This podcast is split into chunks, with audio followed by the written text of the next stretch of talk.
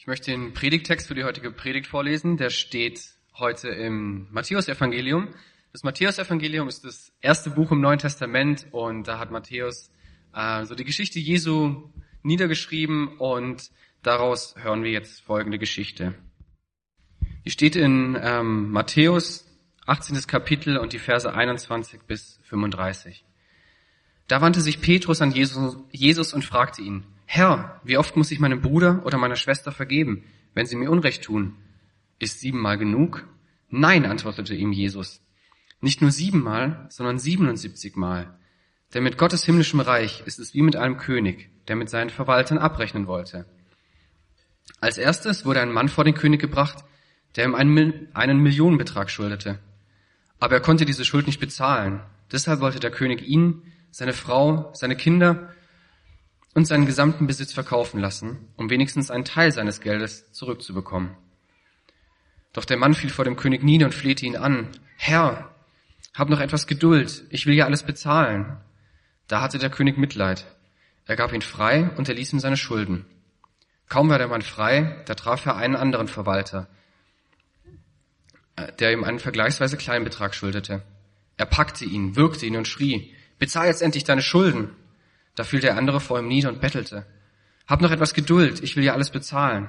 Aber der Verwalter wollte nichts davon wissen und ließ ihn ins Gefängnis werfen. Er sollte erst dann wieder freigelassen werden, wenn er alles bezahlt hätte. Als nun die anderen Verwalter sahen, was sich da ereignet hatte, waren sie empört. Sie gingen zu ihrem Herrn und berichteten ihm alles. Da ließ der König den Verwalter zu sich kommen und sagte, was bist du doch für ein boshafter Mensch? Deine ganze Schuld habe ich dir erlassen, weil du mich darum gebeten hast. Hättest du da nicht auch mit meinem anderen Verwalter Erbarm haben müssen, so wie ich mit dir? Zornig übergab der Herr ihnen den Folterknechten. Sie sollten ihn erst dann wieder freilassen, wenn er alle seine Schulden zurückgezahlt hätte. Auf die gleiche Art wird mein Vater im Himmel jeden von euch behandeln, der seinem Bruder oder seiner Schwester nicht von ganzem Herzen vergibt. Wir haben vor zwei Wochen schon mal diesen Text gehört. Und vielleicht wundert ihr euch, heute kommt er nochmal.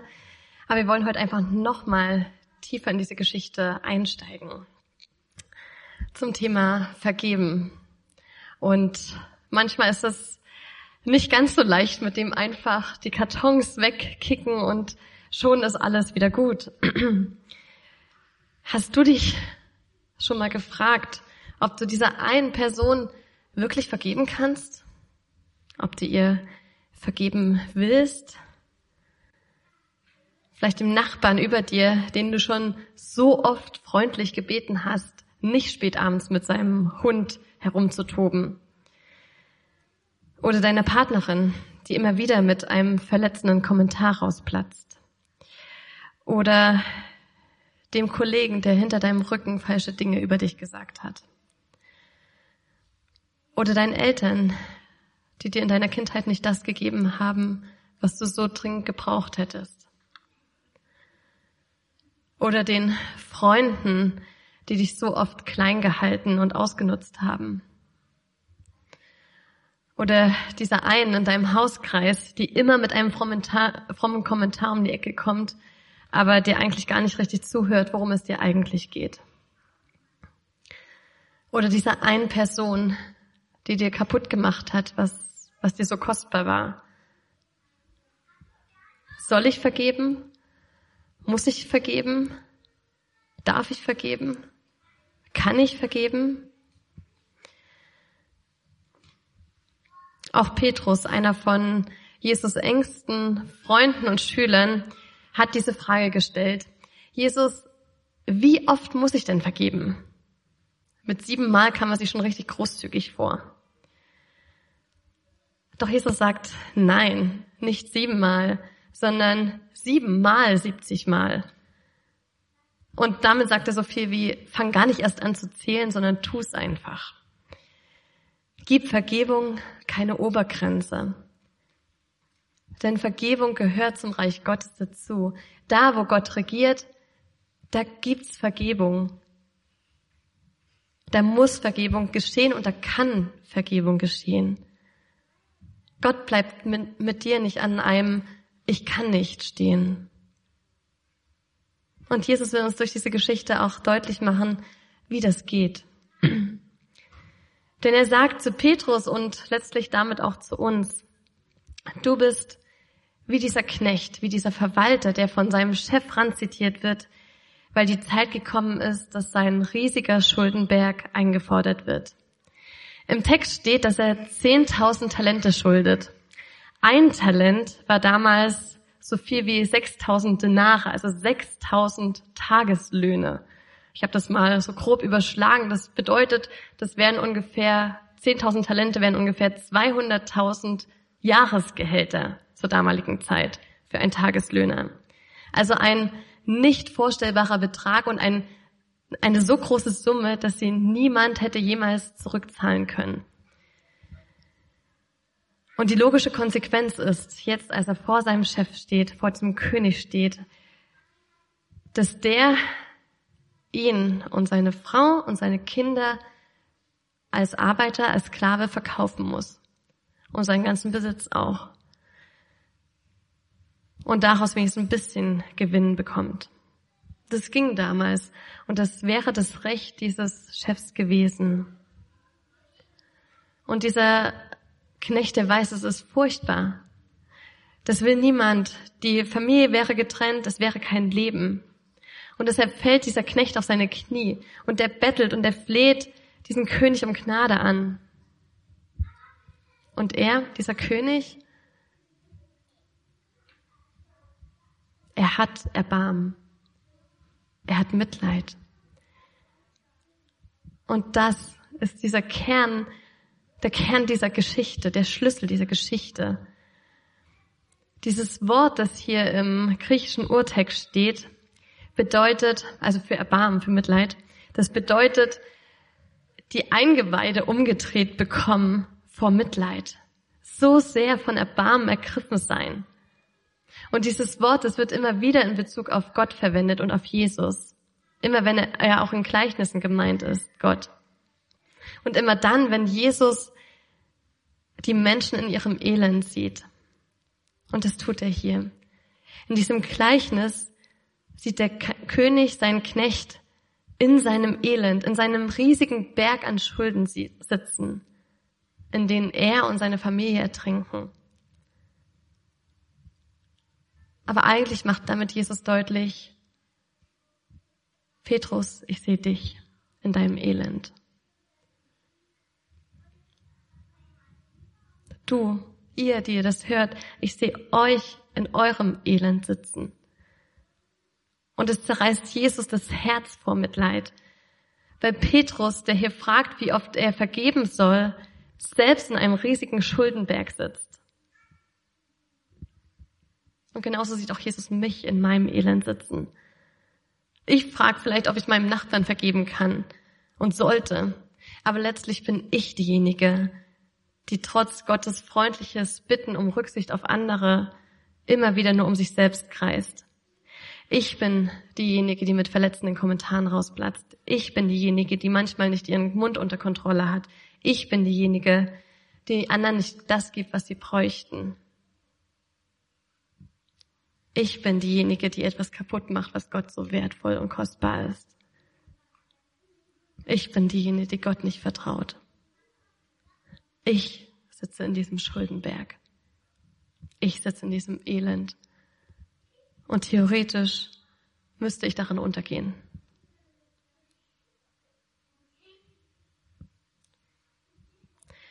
Doch Gott hat sich nicht damit zufrieden gegeben zu sagen, ich habe ihr schon siebenmal vergeben, Pech. Jetzt ist genug. Er gibt sich nicht damit zufrieden zu sagen, ich kann halt nicht vergeben. Sondern Gott hat selbst einen Weg für Vergebung möglich gemacht und geschaffen.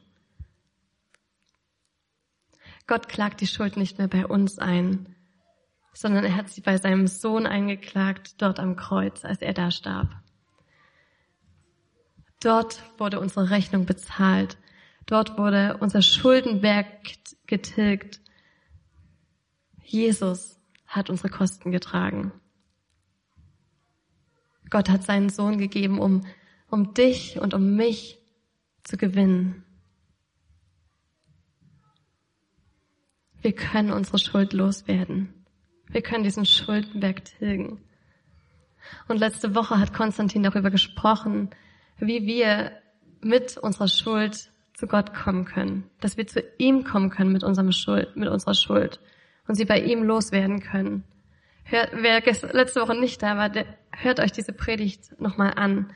Es lohnt sich echt. Wir können immer wieder zu Gott kommen, ihm alles erzählen und ihn um Vergebung, um Erbarmen, um Gnade bitten. Es zerreißt ihn das Herz, wenn wir in unserem Elend sitzen. Aber er liebt es, wenn wir umkehren und zu ihm kommen, ihm alles sagen und die Vergebung durch Jesus annehmen. Gott ist dieser Chef, dieser König, der so krass barmherzig ist, der so abgefahren großzügig ist, der die Schulden einfach so erlässt und sagt, du bist frei. Ich sehe dich nicht mehr als diesen, als meinen Schuldner an, sondern einfach als mein Verwalter, als mein Mitarbeiter. Das ist der Grund und der Kern unserer Identität als Christen dass wir frei sind durch Jesus. Und die Frage ist, was wächst jetzt daraus? In dem Gleichnis, in dieser Geschichte, da begegnet der gerade befreite Mann einem, der ihm etwas schuldet. Und wir könnten jetzt erwarten, dass er völlig beschwingt und äh, Luftsprünge machend und erleichtert seine Hand um ihn legt und sagt, hey, ist schon gut, alles vergeben, alles super, alles easy. Aber vollkommen anders handelt er. Er wird handgreiflich und er fordert sein Geld ohne Erbarmen ein. Und der Mann wirft sich mit den gleichen Worten vor ihm nieder und fleht ihn um Erbarmen an. Doch wir lesen, dass dieser gerade befreite Verwalter, er wollte nicht. Er wollte nicht die Schulden erlassen. Er wollte ihm auch keine Frist gewähren, sondern er ließ ihn sofort ins Gefängnis werfen, bis er seine Schuld abbezahlt hätte. Er tut jetzt genau das Gegenteil zu dem König. Er tut genau das Gegenteil zu dem, was er gerade selbst erfahren hat. Dass du bist frei, was er gerade gehört hat. Das kann bedeuten, Du bist frei aus deinem Gefängnis. Du bist frei von deiner Bestrafung. Das hat er gehört, das hat er erfahren. Doch was er jetzt sagt, ist, packt diesen Mann und packt ihn ins Gefängnis. Der gerade eben Befreite sperrt denjenigen ein, denjenigen ein, der an ihm schuldig geworden ist. Und vielleicht denkt ihr jetzt genauso wie ich, oh Mann, wie kann er nur? Warum ist dieser Mann so unbarmherzig? Ich weiß es nicht. Vielleicht vertraute er nicht darauf, dass der König ihn wirklich freigesprochen hat, dass er ihm wirklich alles erlassen hat. Vielleicht denkt er, der kommt gleich wieder um die Ecke und sagt, hey, ich habe es mir nochmal anders überlegt. Und darauf will er vorbereitet sein. Und hier will ich eine kleine Randbemerkung machen an alle, die, die denken, dass ihre Sünde nicht vergeben ist, die es schon so oft vor Gott ausgesprochen haben. Gott, bitte vergib mir und die den Zuspruch zugesprochen bekommen haben, dir sind deine Sünden vergeben und es trotzdem immer wieder hochkommt und dir immer wieder denken, nee, das ist nicht vergeben. Nimm es an. Dieser König hat seinem Knecht alles vergeben. Er hat gesagt, du bist frei. Und das dürfen auch wir annehmen. Wenn Gott uns das zuspricht, du bist frei, dann sind wir frei. Dann zählt vor Gott diese Sünde nicht mehr, diese Schuld nicht mehr. Warum ist dieser Mann so unbarmherzig? Vielleicht hat er auch richtig negative Erfahrungen mit diesem Schuldner gemacht. Und hat noch vor Augen, was er ihm alles angetan hat. Und vielleicht kann er das einfach nicht loslassen und sagt, ich muss ihm das jetzt noch aufdrücken. Ich kann das nicht loslassen. Vielleicht sitzt, der, sitzt dieses Verhaltensmuster auch so tief in ihm, dass es ihn überkommen hat, ohne dass es, er es, diese ganze Geschichte und dieser Zusammenhang er es realisiert hat. Aber egal, was für einen Grund er hatte, Jesus sagt, so geht es nicht. Diese Art, mit Schuld umzugehen, gehört nicht zu mir. Wer mir nachfolgen will, der muss vergeben. Wer selbst Vergebung erfahren möchte, der muss auch vergeben. Und Jesus hat hier nicht gesagt, dass es leicht ist. Und Jesus hat selbst erfahren, wie schwer es ist. Aber er fordert uns heute heraus, uns nicht mit einem Ich kann nicht vergeben zufrieden zu geben. Wenn du nicht vergeben kannst, dann kehr dorthin zurück, wo dir vergeben worden ist. Erinnere dich daran, was, was in deinem Leben schiefgelaufen ist und was dir vergeben worden ist. Kehr um und kehr zurück zum Kreuz. Komm zum Kreuz von Jesus und halt dich fest. Und manchmal hilft es einfach auch so ein Kreuz in die Hand zu nehmen und zu sagen, ja Jesus, du hast mich befreit. Du hast mir die Sünde weggenommen. Und ich darf einfach so frei vor dir stehen und ich will das auch für andere. Bitte hilf mir dazu. Mach dir bewusst, was Gott dir vergeben hat und was es ihm gekostet hat.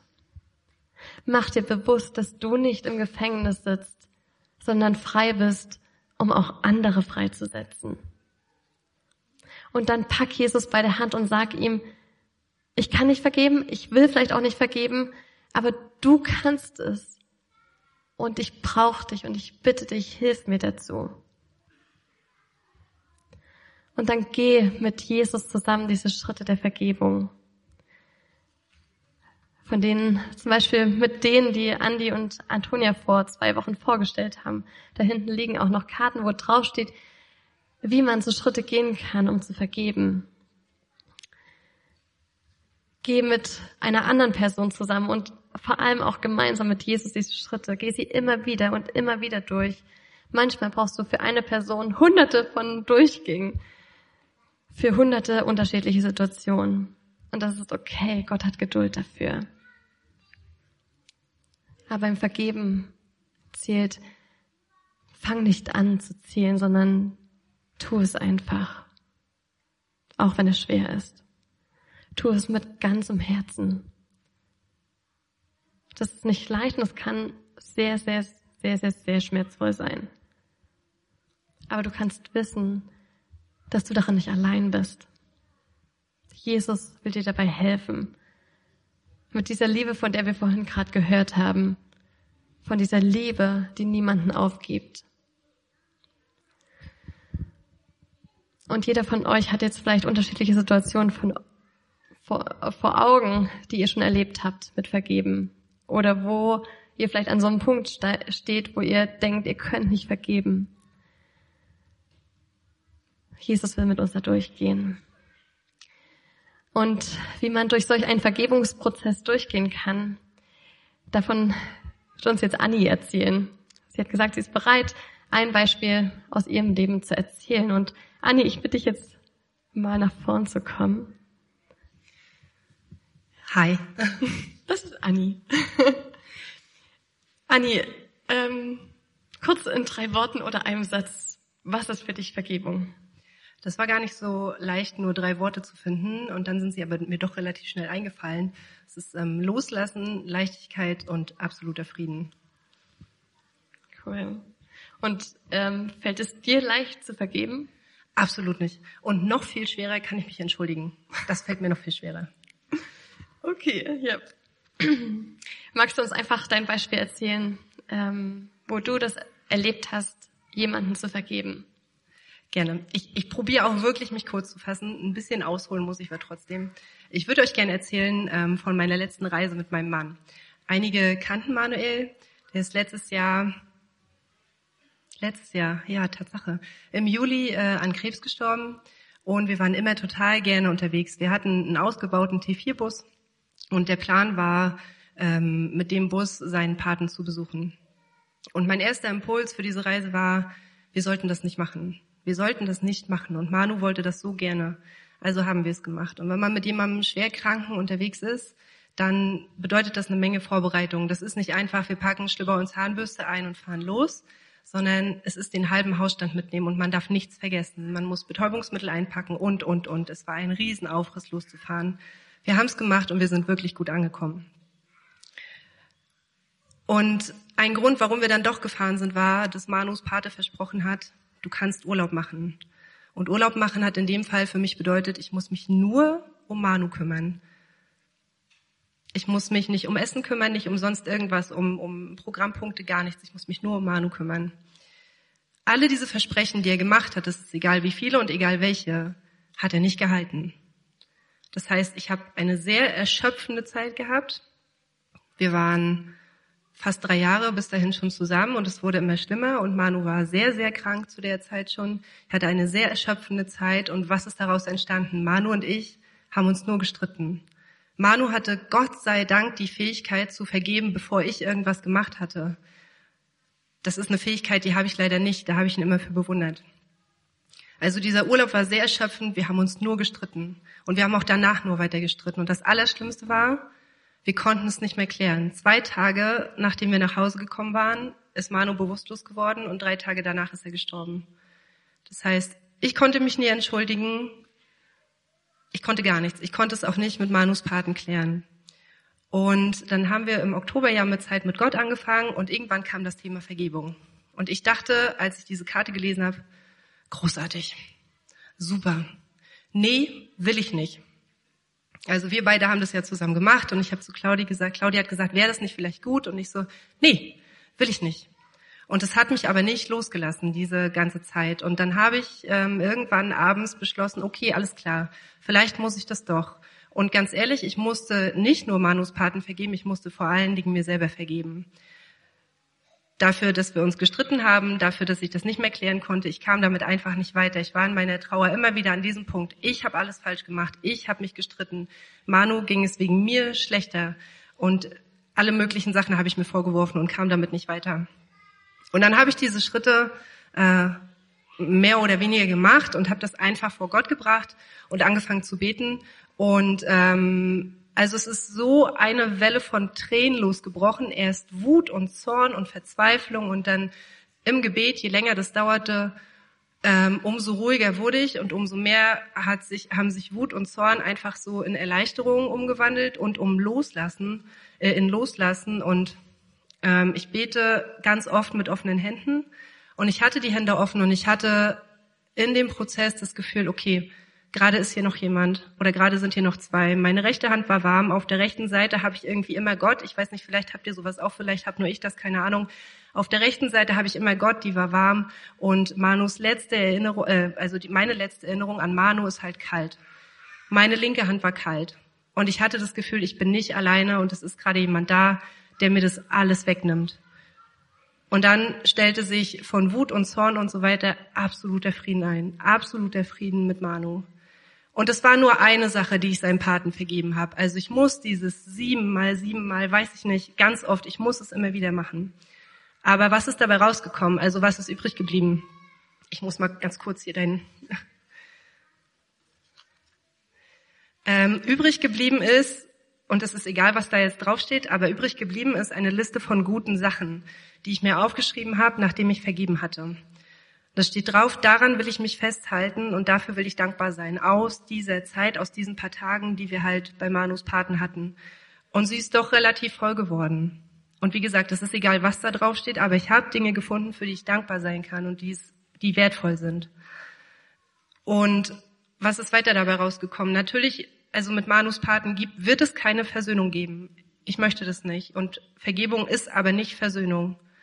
Ich kann ihn akzeptieren, ich kann ihn tolerieren und ich kann ihm ganz normal guten Tag sagen. Ich muss mich nicht mehr an irgendwelchen Diskussionen beteiligen, die entstehen, weil er mal wieder nicht zuverlässig war. Ich kann hinnehmen, dass das einfach sein Wesen ist und dass ich da nichts dran ändern muss, sondern dass Jesus ihn trotzdem liebt und ich das nicht machen muss. Ich muss ihn nicht lieb haben. Und gelernt habe ich, das ist auch der letzte Punkt, ich probiere wirklich mich kurz zu fassen, ähm, Vergebung ist wirklich, wirklich schwer und immer wieder ein Prozess, immer wieder. Ich, also jeden Tag, jeden Tag müsste ich eigentlich diese fünf Schritte der Vergebung tausendmal gehen, Und ähm, es ist schwer und es macht keinen Spaß. Und ich hatte wirklich, also hätte ich das aufgenommen, die Leute hätten gesagt, oh, oh, da muss dringend mal irgendwie jemand auf sie aufpassen. Das ist alles nicht gut, die bricht hier total zusammen.